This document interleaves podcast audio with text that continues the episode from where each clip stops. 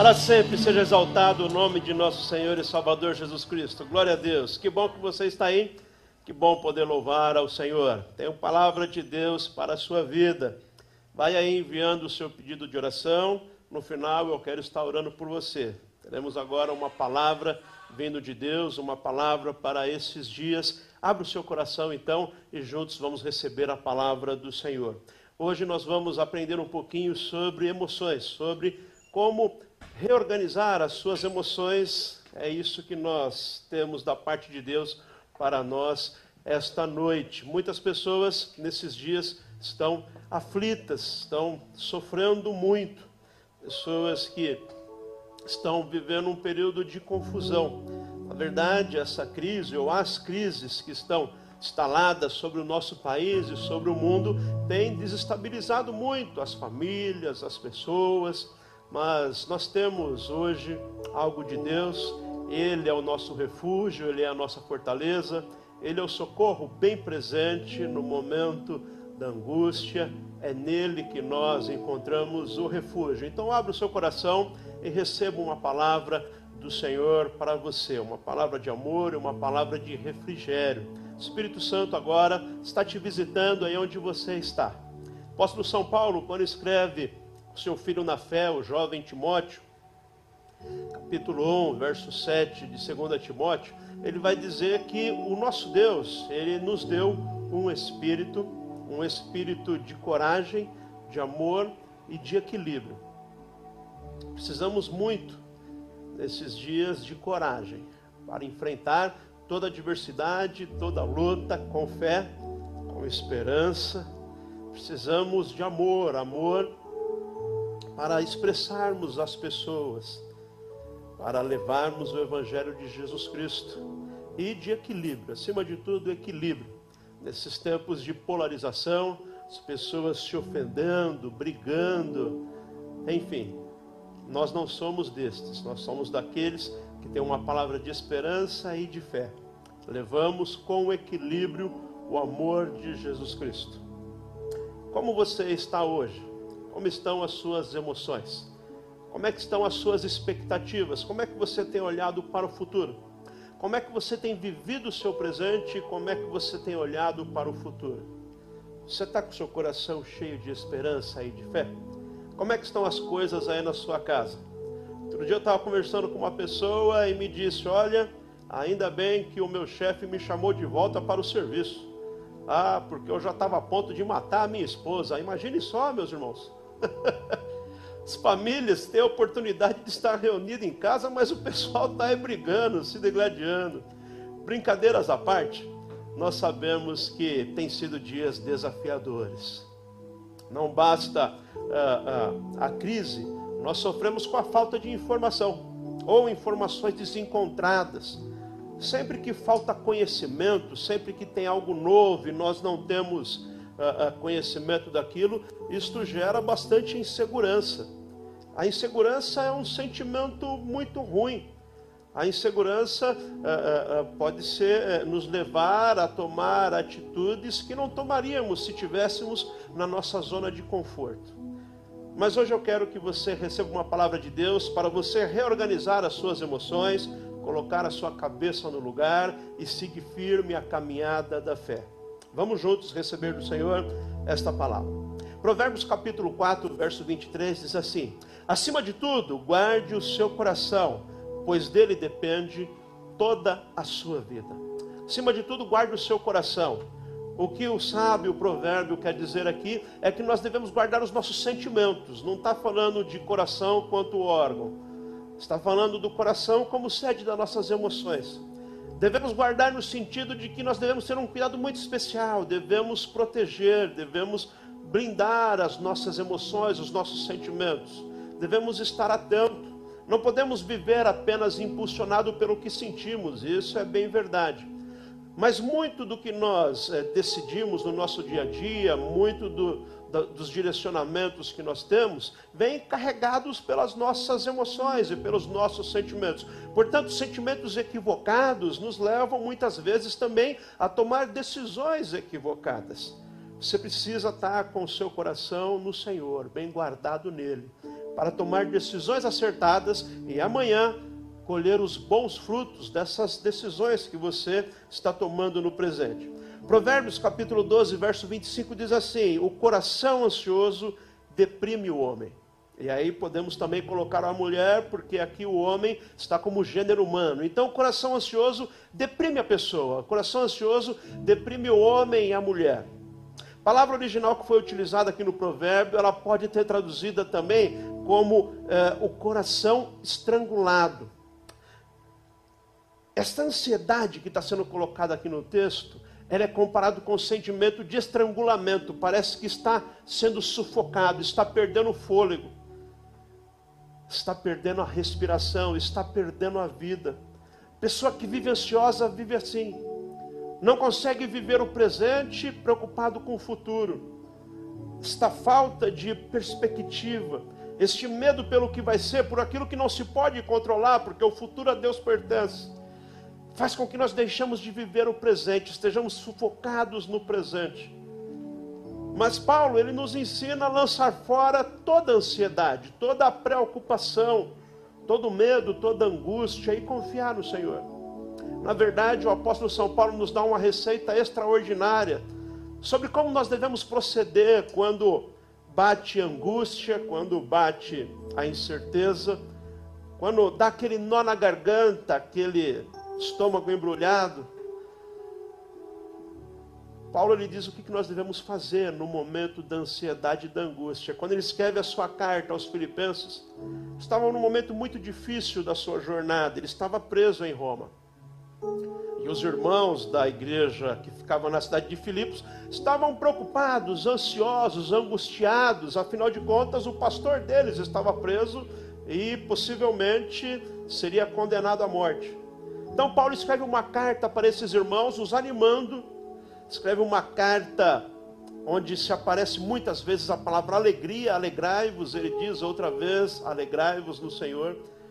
Mas no capítulo 4, verso 6, ele vai trazer a receita, ou uma das receitas, um dos caminhos para quando nós estamos angustiados e muito preocupados. Ele vai dizer assim: Não andem ansiosos por coisa alguma mas em tudo, pela oração e súplicas e com ação de graças, apresentem seus pedidos a Deus. E a paz de Deus, que excede todo o entendimento, guardará o coração e a mente de vocês em Cristo. Não andeis ansiosos. Não se preocupe com amanhã. Quando tiver o primeiro sintoma de ansiedade, de depressão, de angústia, Paulo fala: vai orar ao invés de ficar matutando, alimentando, pensando, ruminando coisa ruim no seu coração, vai orar. Presente ao Senhor a sua súplica, a sua petição. E tem uma promessa muito especial que Paulo diz: quando nós oramos, a paz de Deus inunda a nossa mente e o nosso coração. Aí, quando você tiver que tomar a decisão de fato, você tomará a decisão em paz, tranquilo. A chance da decisão ser acertada é muito maior. Então veja só, você pode na aflição, na angústia, tomar decisões. Ou você pode primeiro orar e aí depois sim, com a paz de Deus no seu coração, aí você decide o que você vai fazer e talvez decide até por não fazer, por apenas esperar e descansar no Senhor. Jesus já havia nos dado essa receita também para não andar ansiosos. No Sermão do Monte, capítulo 6 de Mateus, Jesus vai dizer que nós não devemos andar ansiosos. Ele diz: Não andeis ansiosos pelo que deveis comer, beber, ou até mesmo pelo vestuário. Olhai para os lírios do campo, olhai para as aves dos céus. Ah, elas não plantam, não semeiam, não colhem, não juntem celeiros. Mas Jesus diz que nem Salomão, em toda a sua riqueza, se vestiu tão bem se Deus cuida dessas aves do campo, dessas ervas do campo, das aves do céu, não cuidará muito mais de vocês, homens de pequena fé. Não andeis ansiosos, mas ainda assim, nós, nesses dias, vez por outra, nos encontramos nesta ansiedade.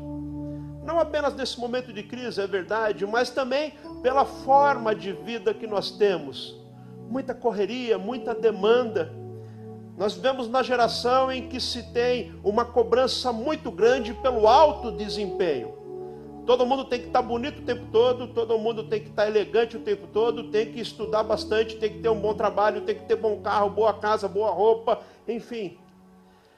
Essa cobrança imposta pelas pessoas ao nosso redor, pela sociedade e às vezes que nós mesmos nos impomos, faz com que o padrão que se busca é tão elevado e que quando não se alcança, vive frustrado, vive decepcionado. Esse caminho é um caminho de angústia. Aprender a viver com aquilo que Deus tem te dado e ser grato a Deus por tudo aquilo que você tem, esse é o caminho da felicidade. Ter um coração grato a Deus e dizer: Senhor, obrigado. Obrigado pelo dom da vida, obrigado por esse dia. Obrigado pelo teto que tem sobre minha cabeça, pelo alimento sobre a mesa. Obrigado, Jesus. Viver satisfeito com aquilo que você tem. Quando eu digo viver satisfeito, não digo ser um acomodado. Buscar o crescimento, isso é bom. Mas estar satisfeito com tudo que Deus te deu. É importante você estar tranquilo no Senhor e reorganizar os seus sentimentos. Texto base para a nossa reflexão e para eu dar aí alguns apontamentos para você reorganizar suas emoções, os seus sentimentos, é Mateus capítulo 11, verso 28. Jesus nos faz um convite. Jesus faz um convite àqueles que estão angustiados, preocupados, àqueles que estão cansados. Veja que convite sublime que Jesus nos faz. Mateus 11, verso 28. Venham a mim, palavras de Jesus Cristo. Venham a mim todos os que estão cansados e sobrecarregados, e eu darei descanso a vocês. Todos os que estão cansados e sobrecarregados, indo até Jesus Cristo, encontrarão descanso. Quem não precisa desse descanso? Esse descanso que não é na rede, não é numa noite de sono, mas esse descanso que vem do céu e descansa a nossa alma. É uma paz de espírito, é aquela aquele estado de espírito que excede o entendimento e as circunstâncias onde as pessoas ao redor e as circunstâncias podem ser as piores possíveis, mas você está descansado no Senhor. Este é o convite de Jesus. Jesus é aquele que veio para nos convidar para uma nova vida. Aos pescadores à beira do mar da Galiléia, ele diz: Venham, eu vos farei pescador de homens. Ao jovem rico, ele fez o convite: jovem rico não conseguiu se desvencilhar das coisas desse mundo. Na parábola do banquete, Jesus fez o convite. Lá na alegoria, o rei daria uma festa. Estava decidido e convidou. Muitos não quiseram ir à festa, mas aqueles que receberam o convite foram, entraram com vestes brancas, participaram do banquete do rei. Hoje Jesus Cristo te faz também um convite qual a resposta sua ao convite de Jesus Cristo? Qual a resposta ao convite de Jesus para receber esse descanso, esse refrigério, esse alívio? Talvez você está me ouvindo aí, você tem carregado um fardo pesado, fardo de culpa, por erros, por equívocos, por enganos, por decisões erradas. Talvez você está me ouvindo agora aí, você tem carregado consigo um medo, medo pelo futuro, pelos acontecimentos, como é que vai ficar? Talvez você tenha perdido o emprego, talvez está desempregado, ou está com alguma enfermidade. Quero te dizer, o convite é para você. O convite de Jesus aqui, ele tem o endereço certo. O convite é para aquele que se sente sobrecarregado. Tem uma sobrecarga, é aquela situação em que você olha e fala: acho que eu não vou aguentar. Eu acho que é maior do que eu consigo. Se você está assim, você está no lugar certo, no canal certo, ouvindo a mensagem certa. É para você essa mensagem, porque hoje você vai receber o descanso. O descanso que vem do alto, o descanso que vem do céu. Chega de andar sobrecarregado. Chega de andar perturbado. Talvez você tem vivido perturbado, vendo vultos, ouvindo vozes. não consegue descansar à noite, não consegue há muito tempo ter uma boa noite de sono. É para você essa palavra, é dia da sua libertação.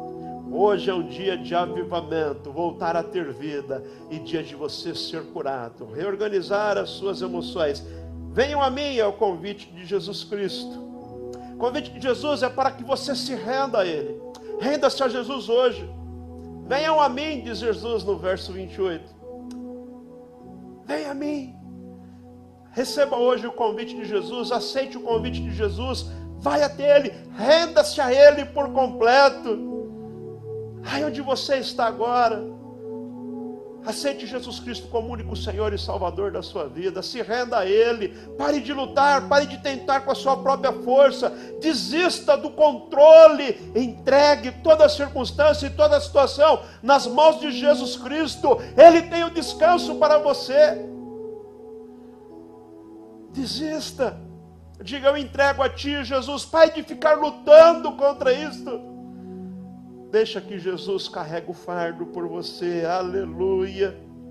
Marcos capítulo 8, verso 35 diz assim: Pois quem quiser salvar a sua vida perderá, mas quem perder a vida por minha causa e do Evangelho salvará.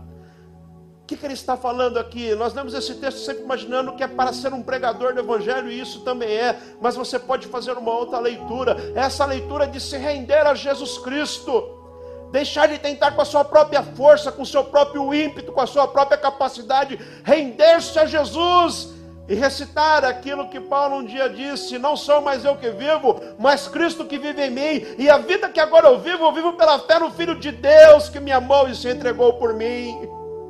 Render-se a Jesus Cristo, é entregar a vida para Ele por completo, e aquele que entregar a vida, esse aí jamais a perderá. Entregue-se hoje a Jesus Cristo e descanse nele. Descanse a Jesus, a promessa é o descanso. Hoje você tem a oportunidade de fazer isso, de descansar nele, seja lá o momento que você está passando. Veja, ele diz: Vem a mim, andem comigo, irão recuperar a vida. Eu amo essa tradução de Eugênio Peterson de A Mensagem. Vocês encontrarão a vida, vocês vão recuperar a vida. Eu vou ensiná-los a ter um descanso verdadeiro. Não é um descanso de fachada, não é um descanso, é um descanso verdadeiro que vem de dentro, que vem da alma. O salmista entendeu isso de forma extraordinária. Salmo 116, verso 7, ele diz assim: Retorne ao seu descanso, ó minha alma, porque o Senhor tem sido bom para você. Retorne ao descanso, a minha alma. Saia dessa aflição, saia dessa angústia. Descanse, porque o Senhor é bom, tudo que Ele faz é bom, Ele é rico em misericórdia. Amplie o seu relacionamento com Jesus, para você ter estabilidade, equilíbrio, para você renovar aí as suas emoções reorganizar. É muito importante você se aprofundar no seu relacionamento com Jesus, conhecer mais de Jesus, apresentar a Ele o seu coração. Diga como você está hoje, diga o que está te afligindo, o que está te machucando. Diga a Ele o que está te preocupando, o que está tirando a sua paz, o que está roubando o seu sono. Tenha profundidade, aproveite agora para fazer isso, para ampliar o seu relacionamento. O caminho de equilíbrio emocional, o caminho de cura para a alma, o caminho para uma vida vitoriosa é você ter um relacionamento íntimo, profundo, singular com Jesus Cristo. Ele é a fonte da vida. Amplie hoje. Ah, Jesus diz, verso 30 do capítulo 11: Sejam meus companheiros e aprenderão a viver em liberdade e leveza. Jesus te convida para estar junto com Ele. Ele quer estar junto com você, mas Ele não é um intruso. O inimigo é que entra arrombando a porta. Jesus Cristo não, Ele está esperando. Ele está esperando você abrir a porta. É extraordinário o texto do Apocalipse, quando João tem a visão e as igrejas, sete igrejas do Apocalipse, a palavra que vem é dizendo: Eis que estou à porta e bato. Jesus está batendo a porta, porque Ele é educado, Ele respeita a sua individualidade. Agora, quando o texto diz que eis que estou à porta e bato, é, é, assustador isto, porque se Jesus está batendo a porta, é sinal de que ele está para o lado de fora. Muitas vezes deixamos Jesus para o lado de fora, queremos tomar a situação e deixamos de luz de fora da nossa vida, e por isso que a coisa vai de mal a pior. Mas hoje aceita o convite de Jesus. Abra a porta do seu coração, deixa ele entrar, você vai ver que a sua vida vai ser transformada. Você não precisa mais viver nesse desequilíbrio, nessa angústia. Você não precisa mais viver brigando com as pessoas, ofendendo as pessoas. Aliás, um bom caminho para você trilhar rumo à sua cura, rumo a essa estabilidade emocional, é justamente você se aproximar das pessoas. Você precisa aprender a compartilhar com as pessoas, aprender a desabafar com as pessoas sem ofender as pessoas. Isso é muito importante. Tenho visto esses dias pessoas usando redes sociais de forma tão indevida chamando outros de ignorante, de imbecil, de idiota, porque tem uma visão diferente ou tem um entendimento diferente. Não faça isso, meu irmão. Aprenda a respeitar as pessoas e os posicionamentos diferentes. Verdade única absoluta e inequívoca é só a palavra de Deus. Entenda isso. Do restante que tem nesse mundo, fora da palavra de Deus, sempre tem um contraponto. A única verdade que não tem contraponto é a palavra de Deus. Então, aprenda a ser mais maleável. Isso vai levar você a um novo nível de relacionamento com as pessoas. Aprenda a desabafar aquilo que você está sentindo, aquilo que você está pensando, sem ofender ninguém.